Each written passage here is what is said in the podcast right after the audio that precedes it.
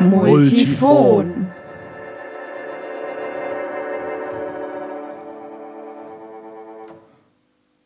Der Musanturm Podcast. Hallo und herzlich willkommen zu einer neuen Folge von Multifon. Heute sprechen wir über die Arbeit All the Sex I've Ever Had der Performancegruppe Mammalian Diving Reflex, die vom 13. bis 24. Oktober hier im Musanturm zu sehen sein wird. Wie immer sprechen wir zunächst über das Stück und diskutieren im Anschluss über das Thema der Arbeit.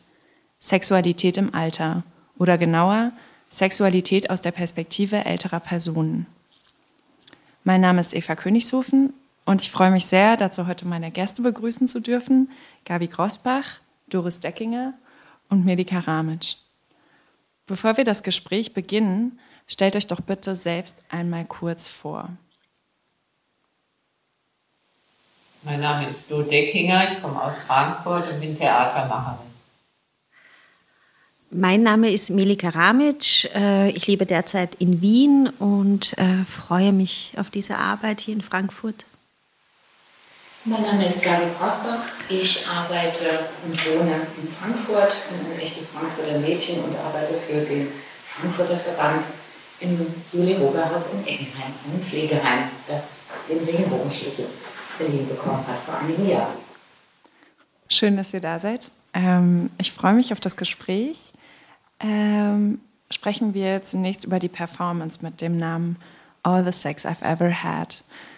Melika, vielleicht kannst du ein bisschen erzählen, worum es in der Arbeit geht und wer eigentlich das Ich ist, das da im Titel äh, angeblich über allen Sex spricht, den es jemals hatte. Ähm, also das Ich in der Performance sind eben äh, fünf Performerinnen im Alter von 65 plus. Und diese erzählen aus ihrem äh, Liebes- und Sexleben über ihre Sexualität. Ähm, nicht nur quasi in ihrem derzeitigen Alter, sondern äh, wir beginnen äh, am Anfang ihres Lebens und gehen Jahr für Jahr durch ihr Leben durch bis zum heutigen Tage äh, und schauen uns da die Geschichten an, ähm, die etwas mit Sex, Sexualität, äh, Liebe, Beziehung zu tun haben. Genau. Und ähm, vielleicht kannst du äh, erzählen, mit welchen performativen Mitteln ihr das Thema Sexualität im Alter in der Arbeit verhandelt.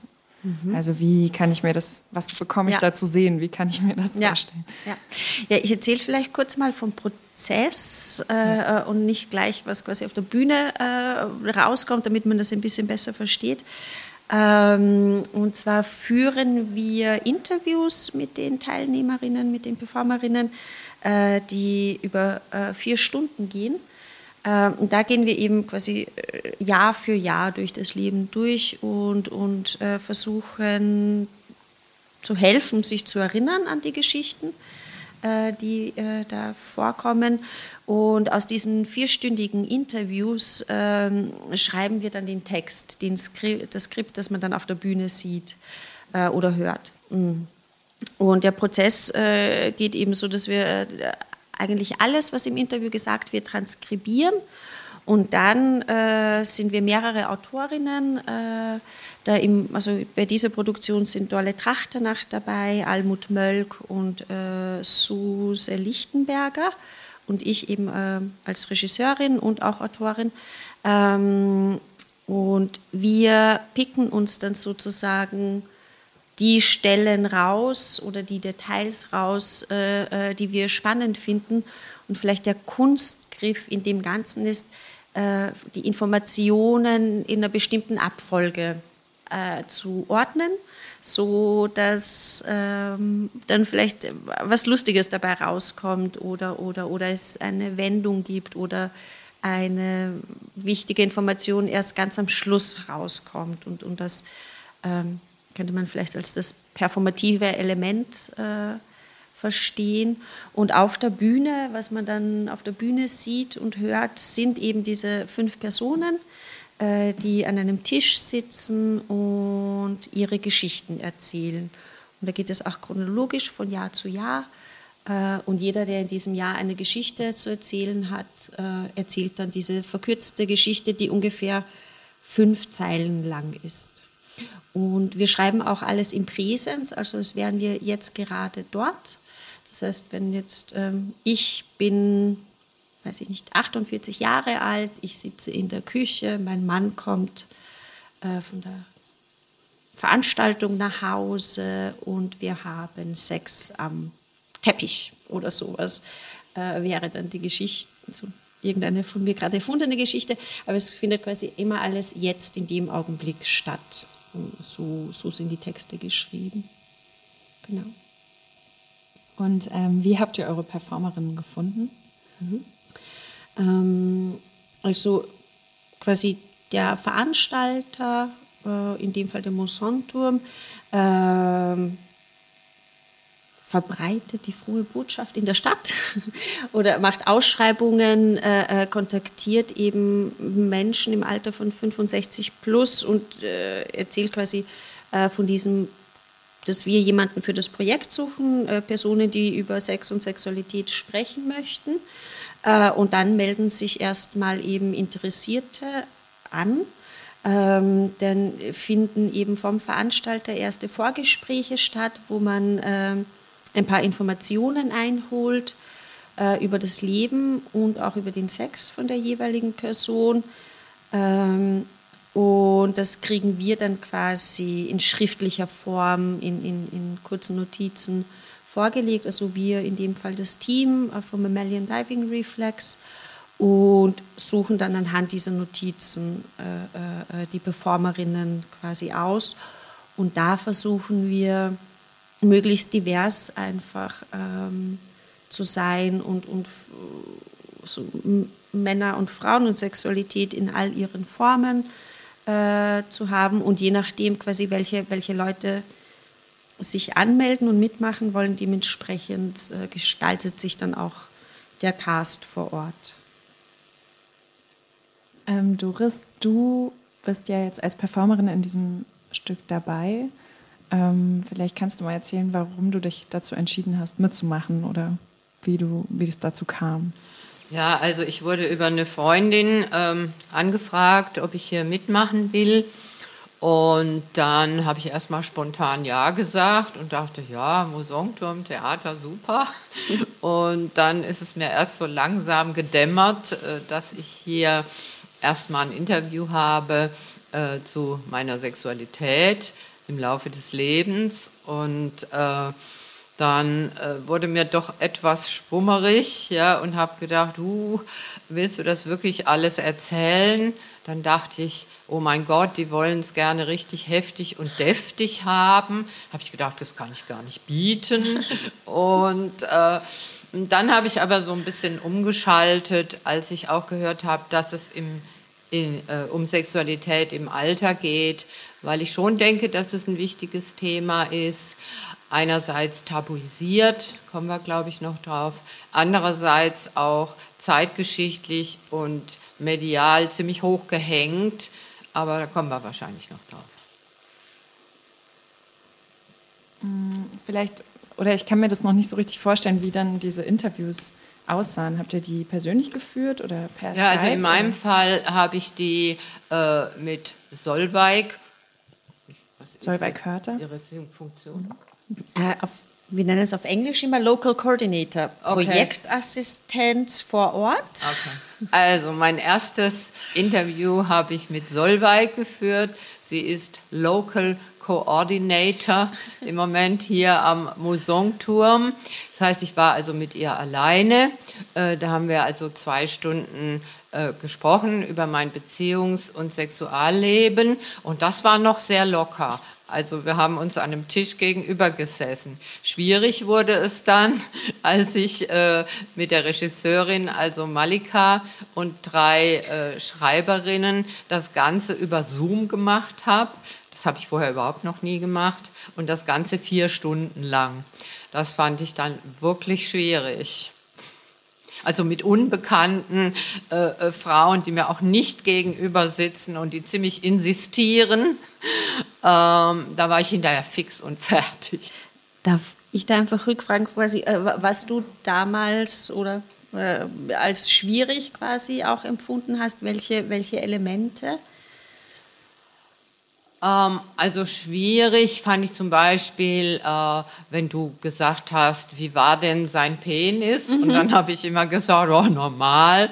Und dann hast du so nachgehakt, ja, was heißt normal? Groß, klein, dick, dick krumm und so. Mhm. Äh, das war dann irgendwie, erstens habe ich mich gar nicht so richtig erinnert, ehrlich gesagt. Und da habe ich dann gedacht, wow, die wollen es irgendwie drastisch und... Mhm. Äh, habe ja. das Gefühl, das kann ich jetzt nicht liefern. Mhm. So. Ja. Weil eben, ich, ich habe, ähm, wir, wir gehen schon sehr ins Detail einfach bei diesen äh, vierstündigen Interviews. Äh, äh, äh und es geht gar nicht so um irgendwas Drastisches, sondern äh, um also Genauigkeit. Ich empfinde es quasi um, um eine Detailliertheit, um eine detaillierte äh, Darstellung. Und wenn man aber eben, also ich kann mir total gut vorstellen, wenn man das nicht gewohnt ist, äh, dann, dann diese absurden, intimen Details so abzufragen, äh, äh dass das äh, ein bisschen schräg rüberkommt und über, über Zoom eben äh, dann nochmal mehr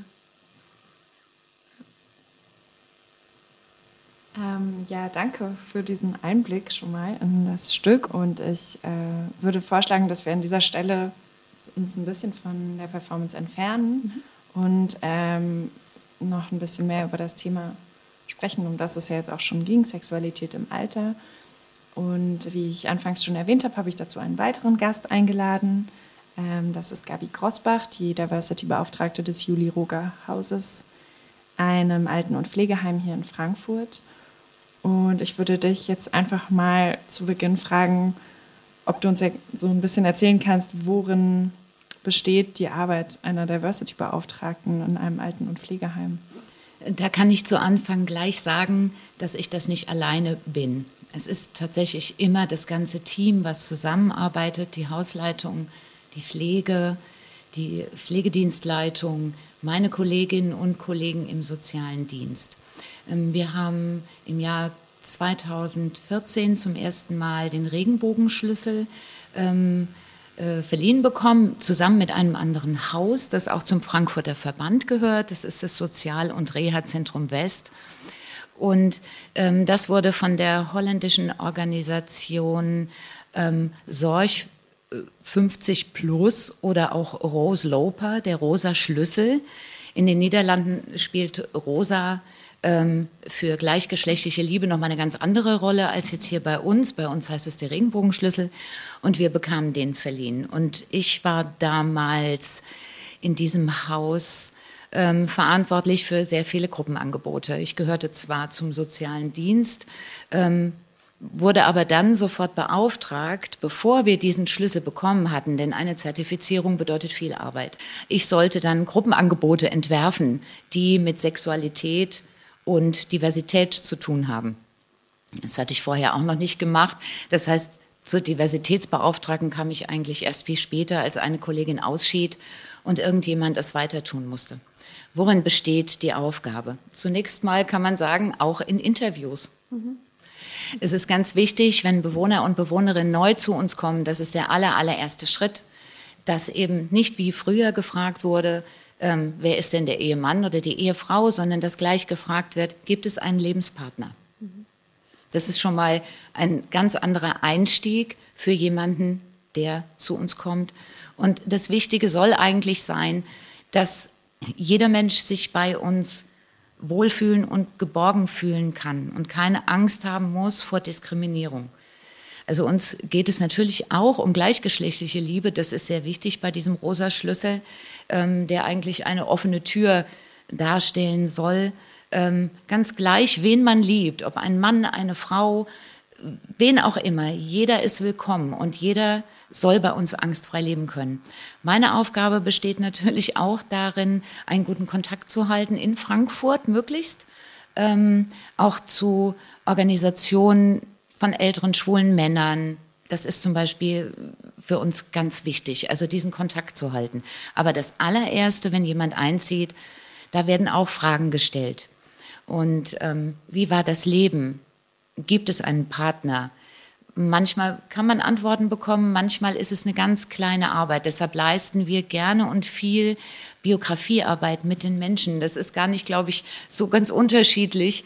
Ähm, und während Gruppenangeboten, die sich mit dem Thema Sexualität vielleicht auch beschäftigen, da bekommt man dann schon auch überraschende Antworten. Das, was man sich vielleicht nicht getraut hat. Man kann immer nur versuchen, ein Vertrauensverhältnis aufzubauen. Deshalb kann ich das von Doris gut verstehen. Das ist ganz schwierig, glaube ich, in, der, in einem kleinen Rahmen zu zweit ist es noch einfacher. In einem großen Rahmen ist es nochmal eine ganz andere Sache. Und bei uns kann das auch eine ganze Weile dauern, bis das Vertrauen so aufgebaut ist, dass jemand sich auch noch in eine Richtung äußert, die man vorher vielleicht gar nicht ahnte. Und meine Aufgabe besteht auch darin, verschiedene Angebote zu machen. Wir hatten zum Beispiel einen lesbischen Chor aus Karlsruhe zu Besuch oder ähm, Theater, Lesungen zum Thema und dann anschließende Diskussionen. Und eben diese Dinge dann zu organisieren, ähm, das ist auch meine Aufgabe, beziehungsweise auch in der Dokumentation dafür zu sorgen, in der Pflegedokumentation, dass wichtige Details, die man erfahren hat über das Leben des Menschen, vielleicht auch über sein Liebesleben, ähm, dass das in einer guten Form in die Pflegedokumentation eingeht, damit alle, auch die Pflege, sich darauf einstellen können. Es geht ja auch um vielfältige Pflege. Das ist ja auch sehr wichtig. Also zum Beispiel ist ganz wichtig, eine lesbische Frau möchte vielleicht nur von einer Frau gepflegt werden oder gerade nicht von einer Frau. Das kann alles passieren. Also, und das ist eben zum Beispiel auch unsere Aufgabe und wir verstehen uns da als Team. Ich bin ein bisschen die Koordinatorin natürlich und besonders eben auch, wenn ähm, Veranstaltungen gemanagt werden müssen. Aber Diversität bezieht sich ja auf vieles. Es geht um Religion, es geht um die Hautfarbe, es geht um gleichgeschlechtliche Liebe und da ist immer, das ist eine Kleinarbeit, die man jeden Tag wieder von vorne beginnt und immer wieder sagt, wir wollen noch ein Stück weitergehen und wir wollen dafür sorgen, dass niemand hier diskriminiert wird, aus welchen Gründen auch immer. Doris, wir hatten uns ja im Vorhinein schon mal so ein bisschen am Telefon unterhalten und da hast du mir äh, oder hast du angefangen darüber zu erzählen, wie es so ein bisschen in deinem Umfeld aussieht, bei Freundinnen und Bekannten. Ähm, wie nimmst du den Umgang mit Sexualität im Alter oder, oder in der Pflege vielleicht erstmal? Ja, also da würde ich erstmal äh, ein bisschen trennen. Also das Umgang in der Pflege, soweit ich weiß, weil meine Mutter war jetzt vier Jahre im Altenheim bis vor kurzem. Eine sehr enge Freundin von mir ist Altenpflegerin. Kann ich vielleicht gleich was ähm, dazu sagen. Ähm, der Umgang in Gesprächen unter äh, Freundinnen, also ich habe eigentlich nur einen männlichen Freund, mit dem ich über Sexualität rede, der ist schon über 70. Dann aus unserer Theatergruppe ein sehr junger Mann, ähm, mit dem ich manchmal beginnend über äh, Sexualität rede, ansonsten nur mit Frauen. Und äh, in unserem Alter, obwohl wir ja aus der Generation der sexuellen Freiung äh, kommen und jede von uns da auch äh, viel Erfahrung hat, stelle ich doch fest, dass die meisten Frauen, also in meinem Alter, äh, doch ein bisschen zurückhaltend sind. Ähm, oder ein, zwei habe ich auch, die besonders ähm, exaltiert sind, wenn sie von Sex reden, was mir dann manchmal schon ein bisschen viel ist. Ja. Also mir ist es wichtig, ähm, dass man einfach äh, realisiert, egal ob auf dem Theater oder in anderen Medien, dass auch im Alter die Leute total unterschiedlich sind. Ja? Und es gibt ja so in den Medien den Trend, äh, auch in Artikeln oder Filmen oder in diesem Film Wolke 9, wo ein sehr altes Paar äh, die ganze Zeit Sex hat in dem Film Es gibt so zeitgeschichtlich ein bisschen die Tendenz, ähm, dass das so rüberkommt, ja, Sex im Alter ist ganz toll und man hat viel Zeit und es wird alles viel intensiver und länger und zärtlicher und mehr Nähe und so weiter. Äh, das stößt mir manchmal irgendwie äh, komisch auf, weil das habe ich in meinem Freundeskreis so noch nie gehört. Also ich höre, äh, dass, also zumindest zwischen den Zeilen, dass manche äh, Leute eigentlich froh sind, dass es jetzt mal irgendwie Ruhe ist, ja, weil so Sexualität, egal ob in der Beziehung oder auch wenn man Single ist, äh, ist ja manchmal auch ein bisschen stressig, ja, das alles hinzukriegen und äh, zu organisieren. Dann gibt es körperliche Gebrechen im Alter, da wird eigentlich auch nie drauf rekurriert, ja, keine Ahnung. Also wenn ich jetzt äh, drei Bandscheibenvorfälle hatte oder keine Ahnung Neurodermitis, ja und so weiter, dann ist man ja doch irgendwie auch eingeschränkt. Sowas wird unglaublich tabuisiert.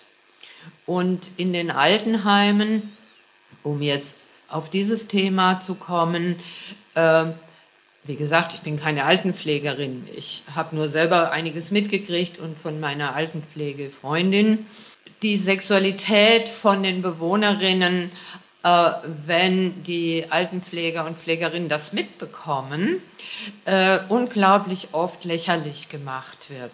Äh, also wenn dann das Team zusammen ist, so nach dem Motto, hast du gesehen, die Frau Schmidi.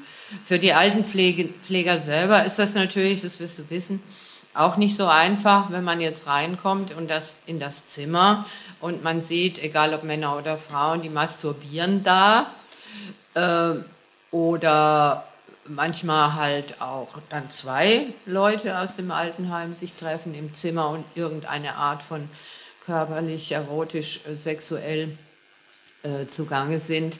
Es ist schon auch schwierig äh, für die Pflegekräfte damit umzugehen.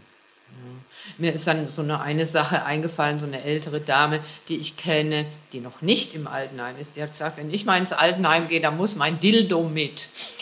Und dann habe ich gedacht, oh mein Gott, ja, wenn dann die Pflegekräfte in dem Schrank rumräumen, was sie ja immer tun, äh, und das ist dann Gespräch im Altenheim. Herzlichen Glückwunsch. Ja.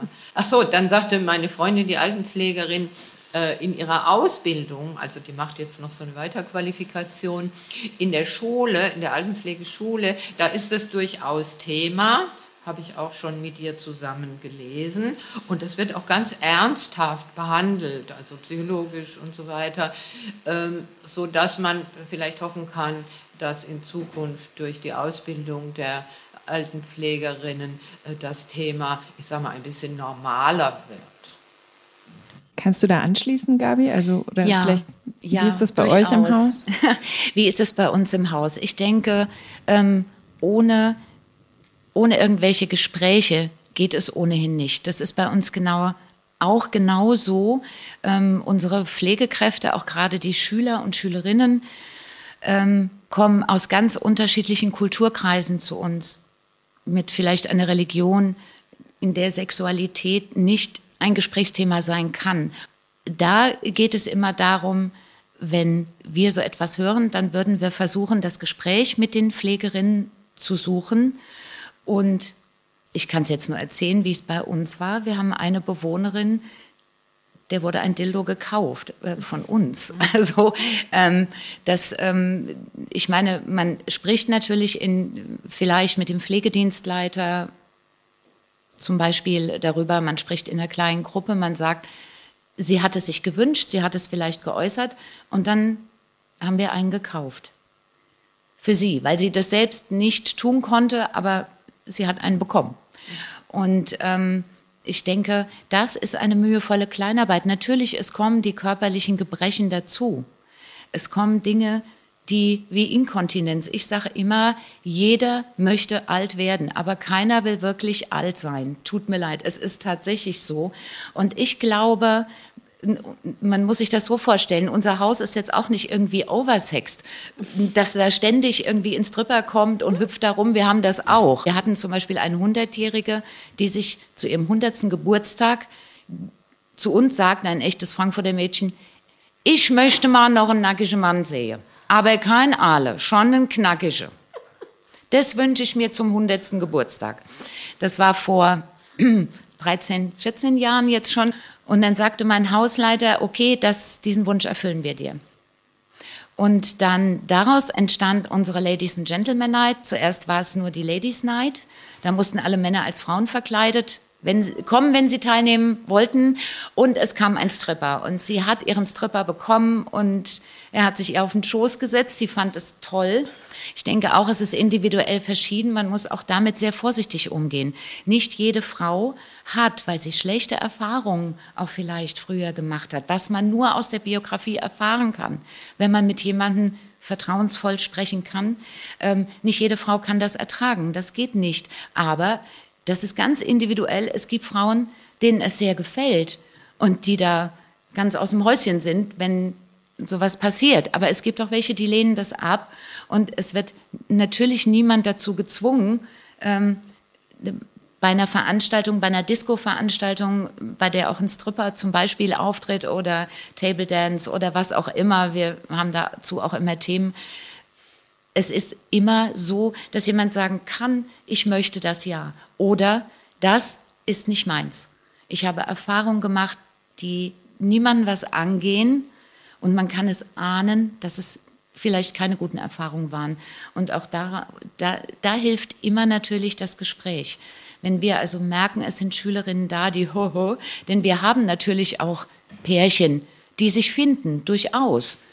Und ähm, auch eine Sexualassistenz, ja, hm, das ist immer ein Thema, das so ein bisschen auf Messers Schneide steht. Also es ging vor drei Jahren zum Beispiel ja auch um Sexualassistenz auf Rezept. Mhm. Zum Beispiel auch ein wichtiges Thema. Mhm. Und Kannst du noch mal sagen, was vor drei ja. Jahren war?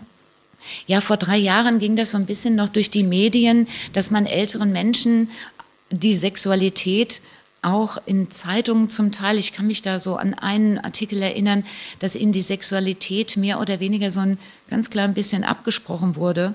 Also ich habe da zum Teil Zeilen gelesen wie, äh, wer mit seiner Körperpflege nicht mehr zurechtkommt oder mit dem Essen, der äh, hat andere Probleme. Das fanden wir damals schon ziemlich schrecklich, weil wir eben versuchen, die Sexualität eben auch als Teil des Lebens zu auch im Alter zu akzeptieren und möglichst zu unterstützen. natürlich muss dann auch ein Rahmen geschaffen werden. Und da kommen wir gleich zu einem spannenden Thema. Wie gehen vielleicht Angehörige damit um? Mhm. Es ist nicht leicht und das kann ich sehr, sehr gut verstehen.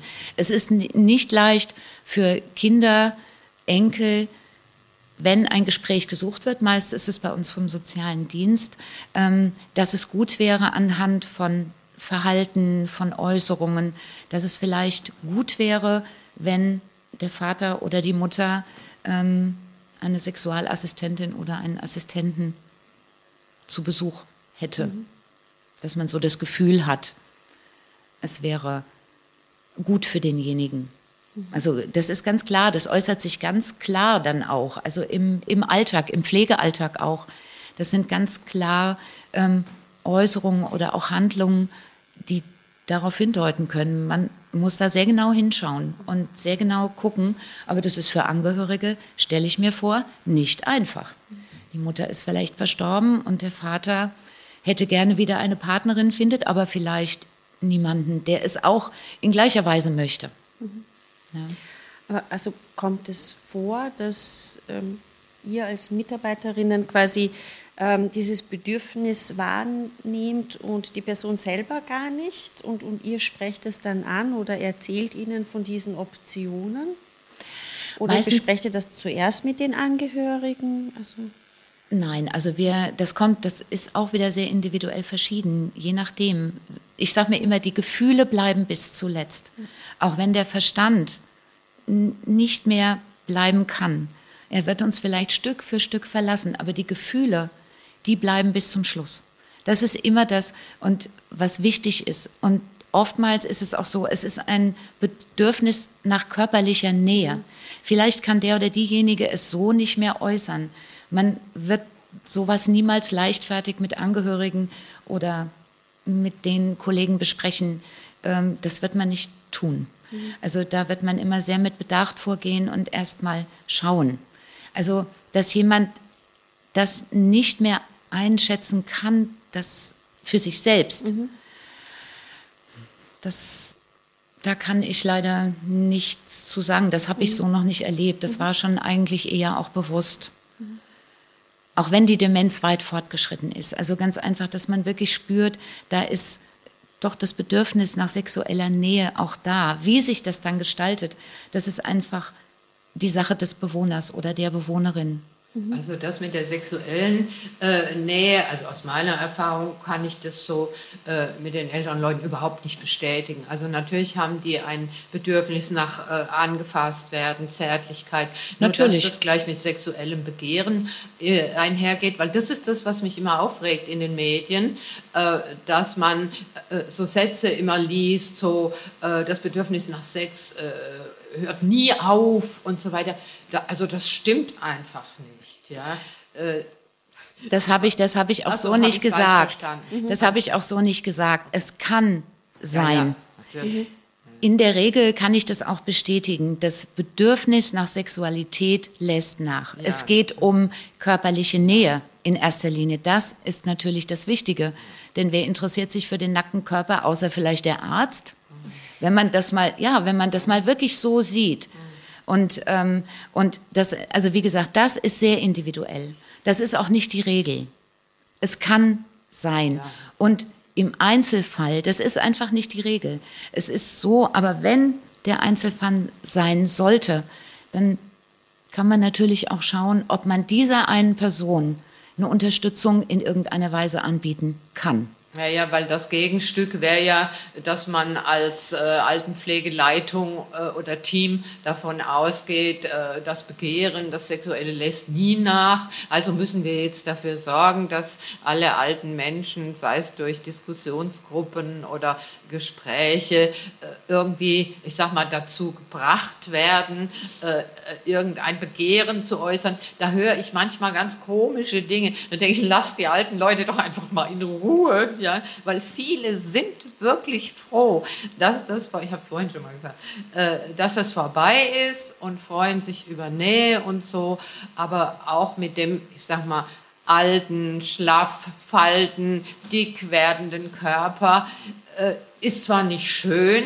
aber fühlt man sich auch nicht mehr sexy. Ja, das kann ich nur bestätigen. Also wie gesagt, es ging jetzt um einzelne Personen. Um einzelne Personen.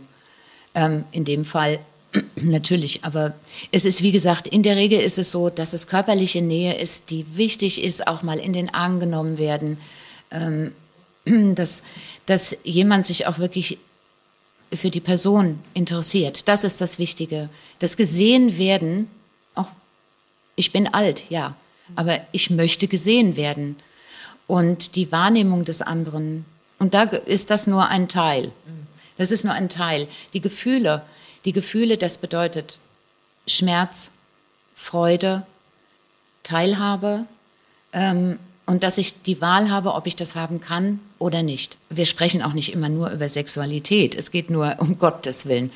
nein, um, nein, ganz sicher nicht. Es geht aber auch darum, dass man vielleicht auch das Thema der gleichgeschlechtlichen Liebe einfach noch mal nahebringen kann, dass man das kann. Wir hatten zum Beispiel ein gleichgeschlechtliches Paar, die haben bei uns im Haus ihre Hochzeit gefeiert. Und wir waren ähm, mit ganz vielen Bewohnern und Bewohnerinnen zusammen beim Standesamt.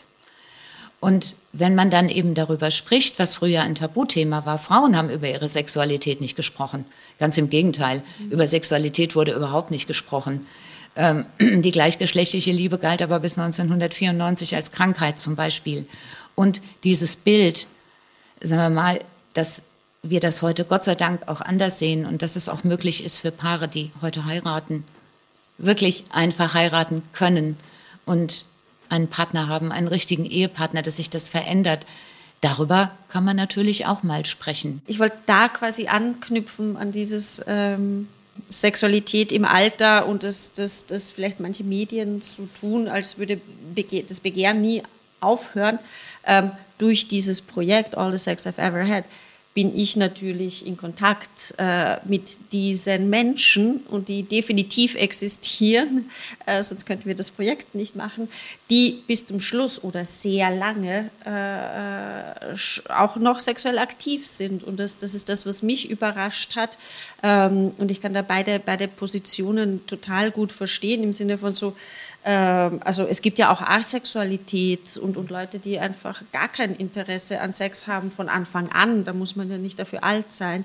Ähm, und ich glaube, es ist wichtig, irgendwie so beides zu thematisieren und über beides zu informieren, dass Sex im hohen Alter sehr wohl existiert und da sein kann und Begehr, das Begehren noch immer stark sein kann.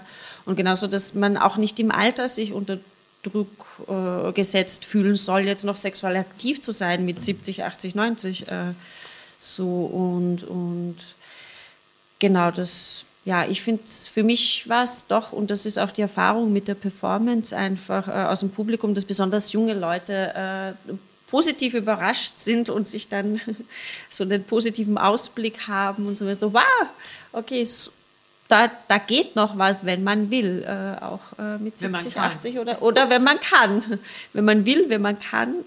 Wir, also so, und es ist ja eben auch nicht so, dass wir ja nur äh, irgendwie die extremsten sexuell freizügigen Leute in der Performance haben, sondern wir haben ja oder wir versuchen es immer äh, äh wirklich möglichst divers äh, von, von alle, alle Formen von Sexualität im äh, Stück unterzubringen und dadurch das quasi auch zu thematisieren.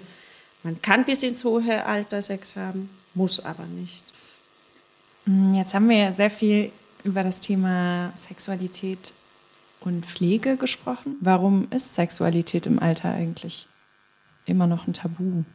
Oder würdet ihr sagen, es gibt etwas, was sich verändert, mm, auch in der medialen Öffentlichkeit? Du, Gabi, hattest ja eben schon mal gesagt, ähm, vor drei Jahren ist dir zumindest, wenn auch, ich glaube, negativ, wenn ich es richtig verstanden habe in der Berichterstattung, ja, ja. aber ist dir mhm. aufgefallen, dass es gab mehr zu diesem Thema? Ähm, ich denke, dass Sexualität ähm, auch bei verschiedenen Religionen, die in Europa und im Nahen Osten schon seit Jahrhunderten, Jahrtausenden, kann man fast sagen, beheimatet sind, äh, mit einem Tabu belegt wurde.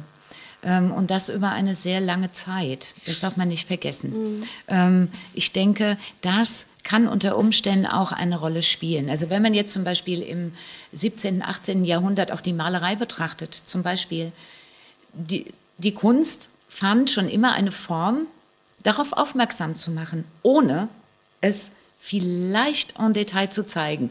Also das war, das ist ja zum Beispiel auch so etwas, man musste es schon immer so ein bisschen, wenn ich jetzt an Maler wie Watteau denke, ähm, die ähm, im, vielleicht noch bis zum frühen 18. Jahrhundert ähm, auch äh, ganz äh, Sachen schon auf ihre Weise andeuten mussten, ganz einfach. Ähm, auch nackte Körper wurden gezeigt, ja.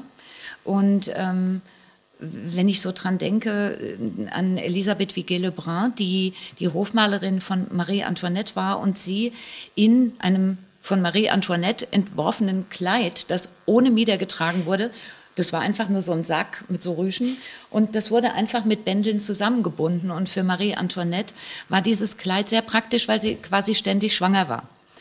Und ähm, sie hat ja sehr viele Kinder auch zur Welt, oder doch einige Kinder zur Welt gebracht. Und für sie war das zum Beispiel toll, dieses Kleid, es war bequem, aber man durfte es nicht zeigen. Und das war am Hof von Versailles ein absoluter Skandal, als sie dieses Bild ausstellte, weil es so war, als hätte man die Königin in Unterwäsche gezeigt.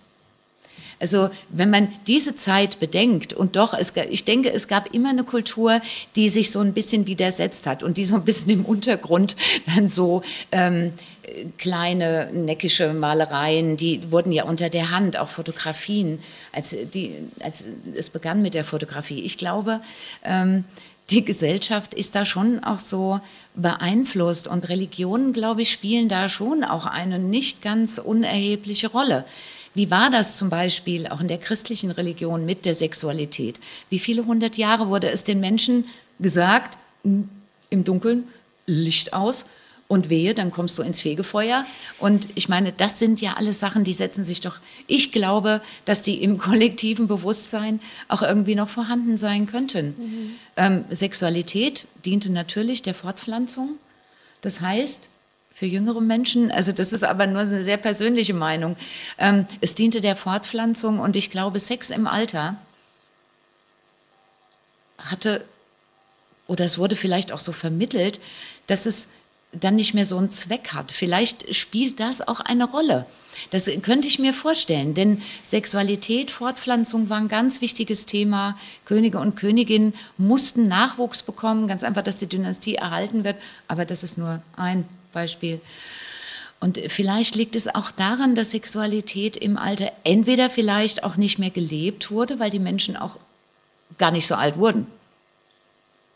Das, die durchschnittliche Lebenserwartung, also ich wäre jetzt schon nicht mehr da ähm, und ähm, ich wäre schon längst gestorben an multiplen Erkrankungen zum Beispiel und Sexualität im Alter. Spielte es tatsächlich eine Rolle? Tauchte es auf? Wenn ja, gab es das auch schon früher bei Künstlern, bei Malern, bei Bildhauern, selbstverständlich. Melike, habt ihr euch im Vorhinein auch damit beschäftigt, welche anderen Arbeiten es zum Beispiel äh, es gibt und gibt es auch Performances, die sich mit dem Thema beschäftigen? Weißt du das zufällig? Nein, das, das weiß ich leider nicht, weil äh, das Stück quasi lange vor meiner Zeit unter Anführungszeichen entstanden und entwickelt ist und Darren O'Donnell eben von Mammalian Diving Reflex hat, glaube ich, vor 10, 12 Jahren ungefähr dieses Stück entwickelt. Und ich glaube, so die Urversion hat in Oldenburg stattgefunden. Da waren es auch noch zwölf äh, Performerinnen. Und dann hat sich das im Laufe von ein, zwei Jahren zu dieser Version eröffnet, wo eben sechs Personen oder im Fall von Frankfurt fünf Personen auf der Bühne sind. Ähm, und deswegen weiß ich nicht äh, quasi, wie, wie viel Darren sich äh, mit dieser Thematik auch zu damaligen Zeitpunkt, also es ist ja schon, schon noch ein Stückchen her, äh, auseinandergesetzt hat, was an anderen Performances oder in welchen anderen Kunstformen vielleicht dieses Thema aufgegriffen wird. Ähm, ich finde halt, dass Sexualität einfach grundsätzlich dermaßen tabuisiert oder schon also so tabuisiert ist und, und, und dann nochmal in, in verschiedenen Bereichen nochmal anders oder mehr oder weniger, aber einfach das Thema Sex ist so, da ist ein Grundtabu da. Und, und was die Tabuisierung im Alter betrifft, warum das so ist, ist mir selber ein, ein, ein totales Rätsel, weil ähm, eben durch dieses Projekt äh, begegne ich eigentlich nur Offenheit, äh, äh, sowohl im Publikum als auch beim Cast, als auch äh, quasi in Kulturbetrieben und, und äh, ja, eine total eben starke, große Offenheit dafür und, und so, dass ich mir dann manchmal denke, so, warum ist das überhaupt jemals ein Tabu? Und, und ich wünschte, es könnten alle, alle, alle Leute, alle Menschen so frei darüber sprechen und frei damit umgehen, dann wird es. Aber du hast schon mitgekriegt, dass gesehen. wir uns auch gequält haben, ja, um dabei zu bleiben. Ja. ja. Und andererseits melden sich natürlich auf so einen Aufruf auch nur Leute, die in gewisser Weise Erfahrung haben, darüber zu sprechen oder, oder unbedingt wollen. Ja? Genau. Also wenn du jetzt auf die Straße gehen würdest und würdest 100 Leute fragen, da würden vielleicht zwei äh, Ja genau. sagen. Ja, eben. Also es ist ja, ähm, wir, wir, sprechen eine Einladung aus, quasi, wer, wer möchte mit uns über Sex sprechen und, und dementsprechend äh, melden sich ja Leute an. Es ist ja nicht so, dass wir äh, Leute, Leute zwingen, über Sex zu sprechen und auch in, in die Performance kommen ja nur Leute, die sich mit dem Thema auseinandersetzen möchten. Also ich glaube, was auch noch äh, ein interessanter Punkt ist, den wir noch überhaupt nicht äh, beleuchtet haben, ist, dass es rein von der medizinisch-biologischen Seite gibt es einfach, äh, wie alle wissen, hormonelle Veränderungen im Körper und besonders drastisch halt auch ab einem gewissen Alter, keine Ahnung, 50 aufwärts.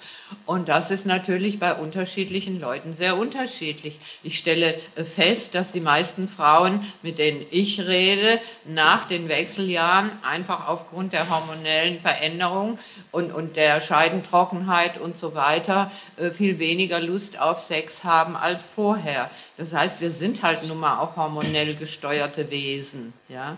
Und bei den Männern, das wissen wir ja alle, ja, bei vielen gibt es halt dann Erektionsschwierigkeiten, ja, und oder auch das Begehren lässt nach. Ja?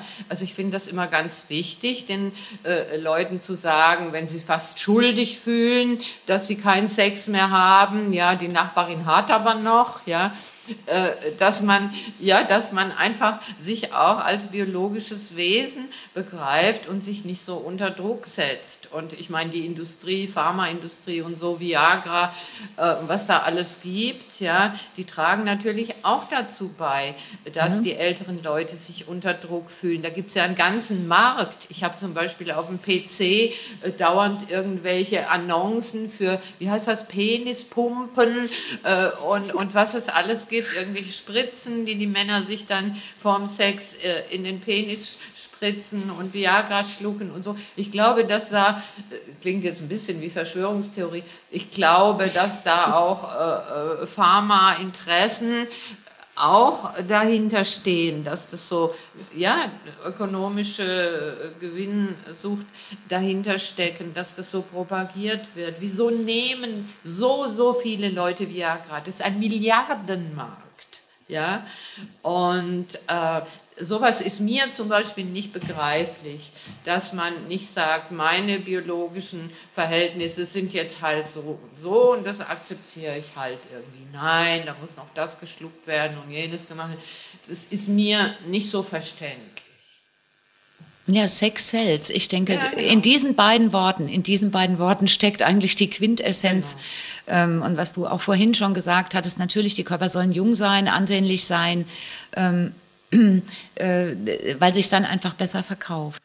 Wir sind am Ende unseres Gesprächs angekommen und ähm, ich wollte euch zum Schluss danach fragen, was ihr euch wünscht in Zukunft äh, im Hinblick auf den Umgang mit Sexualität im Alter. Gabi, was würdest du dir vielleicht für deine Arbeit wünschen? Ich würde mir wünschen, dass der Umgang damit einfach entspannt, entspannter wird wenn er das werden kann, und das könnte er, einfach entspannter mit umgehen und jeden einfach das leben lassen, was er möchte. Entweder so, wie er es früher gewöhnt war, ähm, oder vielleicht jetzt was ganz Neues, was ganz anderes im Vergleich zu früher, dass jeder das so leben kann, wie er es möchte. Wenn er es nicht möchte, muss er es nicht. Aber wenn, und das auch, sagen wir mal, ähm, dieses Oversext was wir einfach in unserer Gesellschaft leider auch haben. Ja, das, das kann einem auch manchmal ein bisschen auf die Nerven gehen. Und ich würde mir dann einfach wünschen, dass jeder das so leben darf, wie er möchte, ohne dass es bewertet wird von irgendjemandem, sondern dass es einfach so natürlich werden kann und sein soll, wie es gedacht ist. Das würde ich mir wünschen. Das ist einfach ähm, in eine ruhigere Bahn, so wie das, denke ich, in dem Stück auch schon ein Stück weit ähm, erarbeitet wird. Und ich finde es gut, denn ich denke, darüber zu sprechen, nur dann, wie du sagtest, das ist das, was vielleicht zählt und was uns auch weiterbringt. Mhm. Dass man darüber spricht und zwar unaufgeregt, wenn es mhm. geht, mhm. sondern einfach jeden das tun lässt, ohne Bewertung. Vielleicht so.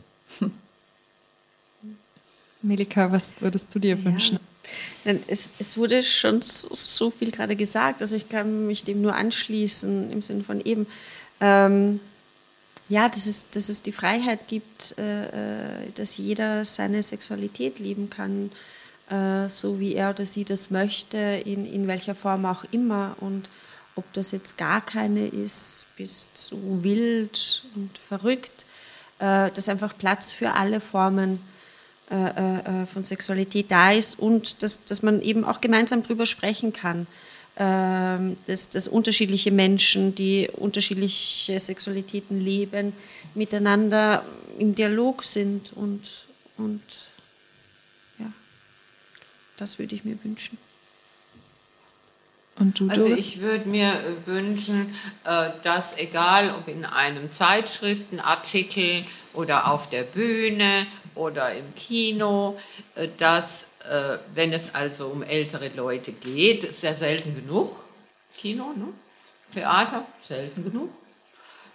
Aber wenn das also erstmal es genügend Stücke, Filme gibt, also immer mehr, äh, wo es eben auch um ältere Leute geht. Und dann würde ich mir wünschen, dass dann, ich nehme jetzt mal einen Artikel, äh, das so dargestellt wird, äh, dass es Leute gibt, die das ganz toll finden bis ins hohe Alter und andere Leute, die das nicht mehr brauchen und nicht mehr wollen, auch okay sind. Also, dass die nicht so dargestellt werden, oh Gott, die Armen oder so. Also, das erinnert mich an die Debatte mit den Wechseljahren. Überall in den Frauenzeitschriften lese ich, ja, die Wechseljahre, neue Chance und so weiter. Die Kinder aus dem Haus, wird alles ruhig, neue Ziele, ist alles scheiße, ja. Den meisten Leuten, Frauen, die ich kenne, ja, ging es in den Wechseljahren absolut beschissen, ja, und die wollten weder Sex noch neue große Ziele, die wollten einfach wieder halbwegs normal ticken und nicht den ganzen Tag schwitzen. Und das ist genau so eine Debatte, ja. Äh, da würde ich mir wünschen, dass es in diesen Artikeln, es gibt Frauen, kenne ich auch, wenige, die da überhaupt keine Probleme haben. Und es gibt viele Frauen, die das absolut furchtbar finden. Und das ist nie zusammen. Es ist immer, immer das eine. Mhm. Und das regt mich total auf. Und das finde ich mit dem Sex im Alter ein bisschen ähnlich. Dann vielen Dank euch für das Gespräch. Ich habe mich sehr gefreut, dass ihr alle hier wart. Äh, Gabi Grossbach, Doris Deckinger, Melika Ramic. Ähm, danke euch und danke auch fürs Zuhören. In der nächsten Folge wird es um die Arbeit Body Boom Boom Brain von Jana Pinska und Vicky Bernhardt gehen. Und wir bleiben beim Thema Körper. Diesmal aber mit einer Performance für junge Personen ab zwölf Jahren. Bis dahin. Tschüss.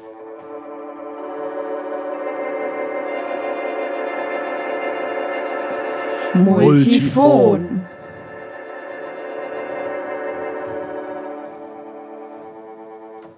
Produziert wird dieser Podcast im Auftrag des Künstlerhaus Musanturm von Leander Rybczynski und mir, Eva Königshofen.